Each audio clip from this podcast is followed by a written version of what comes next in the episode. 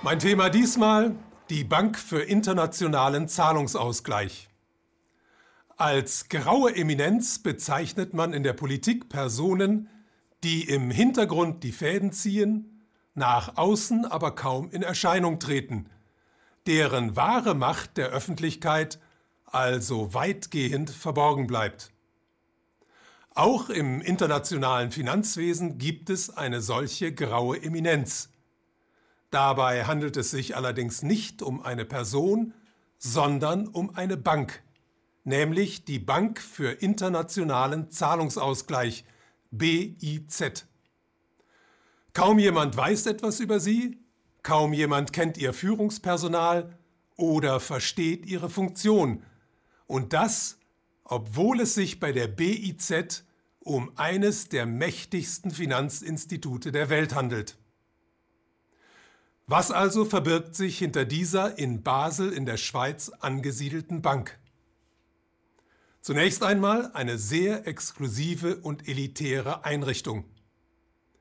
Die BIZ hat nämlich nur ganze 120 Kunden.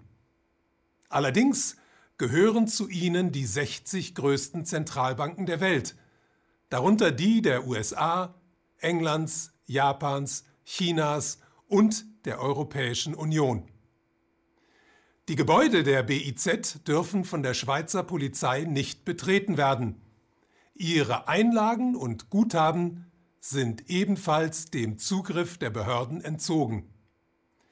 Ihre Mitarbeiter genießen Steuerfreiheit und diplomatische Immunität. Das 18-köpfige Direktorium besteht aus den Chefs der wichtigsten Zentralbanken der Welt, die alle eines gemeinsam haben.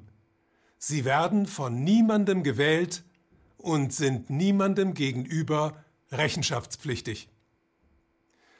In Bankerkreisen wird die BIZ auch Zentralbank der Zentralbanken genannt, denn ihre wichtigste Aufgabe besteht darin, die Geldpolitik der Zentralbanken zu koordinieren, das globale Finanzsystem für sie zu überwachen und das Bankwesen in ihrem Sinne zu ordnen.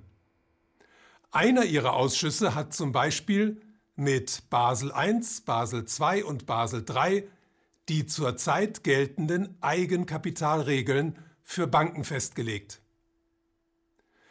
In kritischen Situationen wie zum Beispiel 2008 nach dem Zusammenbruch der US-Großbank Lehman Brothers oder während der Euro-Krise verwandelt sich die BIZ in ein internationales Krisenzentrum, in dem die wichtigsten Zentralbanker der Welt zusammenkommen und ihre Entscheidungen absprechen, die für die Menschen rund um den Globus Folgen haben, ganz diskret, in abhörsicheren Räumen und ohne dass Protokolle der Sitzungen angefertigt werden.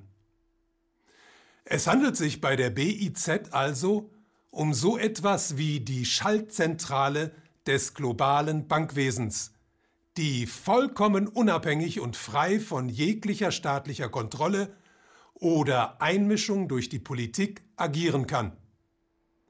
Betrachtet man ihre Entstehungsgeschichte, dann wird auch schnell klar, dass das kein Zufall ist. Gegründet wurde die BIZ 1930. Offiziell um die Reparationszahlungen, die Deutschland nach dem Ersten Weltkrieg leisten musste, zu organisieren.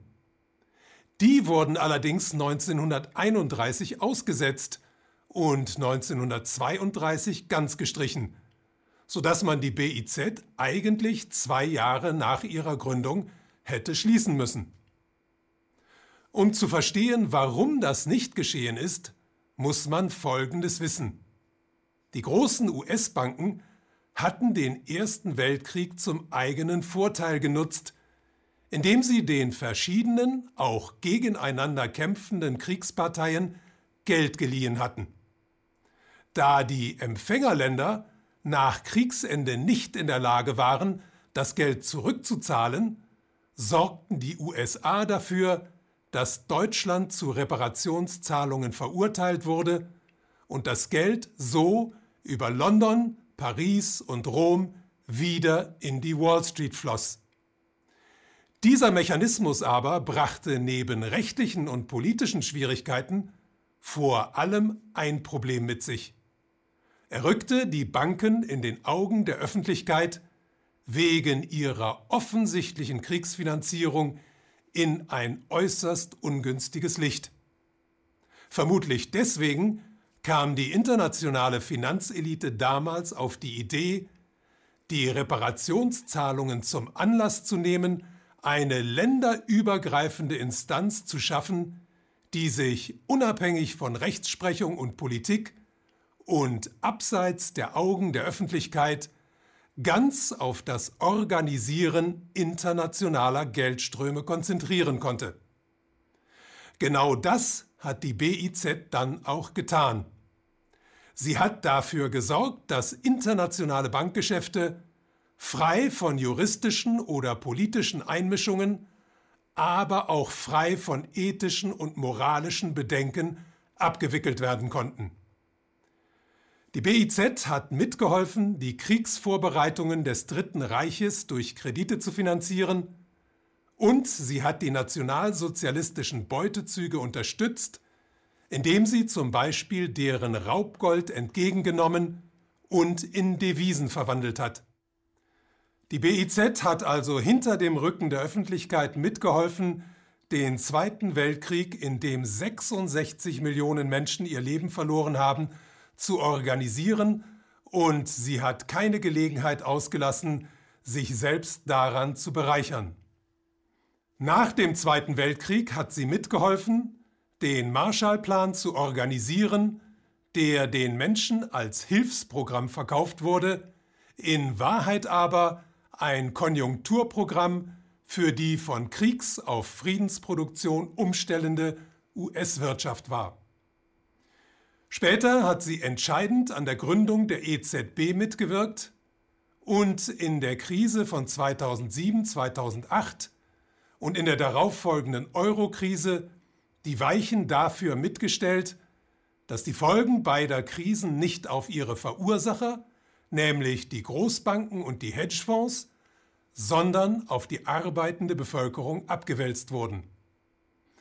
Henry Ford, der Gründer der Ford Motor Company, hat einmal gesagt, wenn die Menschen das Geldsystem verstehen würden, hätten wir eine Revolution noch vor morgen früh.